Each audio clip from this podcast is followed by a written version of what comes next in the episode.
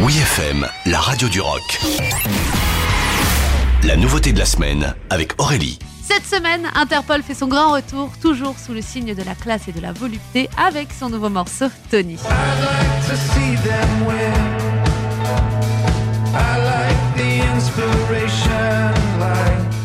Les New-Yorkais ont marqué les années 2000 avec une série d'albums transpirant d'hymnes mélancoliques, rendant nos petits coups de déprime à la fois cool et poétiques. Soyons honnêtes, on a tous pleuré un jour en écoutant du Interpol.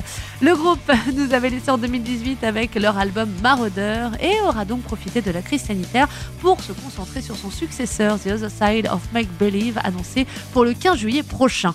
Un album qui a été composé de façon un petit peu particulière pour Paul Banks et ses acolytes habitués à l'énergie du live et à la composition en groupe. Avec la pandémie, ils ont dû bosser seuls, à distance, et ils expliquent que cela leur a ouvert finalement un nouveau chapitre de composition. The Other Side of Make Believe est un album imprégné de nostalgie pastronale et de grâce retrouvée. Une bien belle description signée Interpol, évidemment. À l'image de ce nouveau single, justement, Tony, un titre à l'approche intimiste, un rythme entêtant et dansant, porté par une mélodie au piano et le tout accompagné d'un clip cinématographique qui nous dévoile un univers délicat et chorégraphié, le tout orchestré par le réalisateur Van Alper.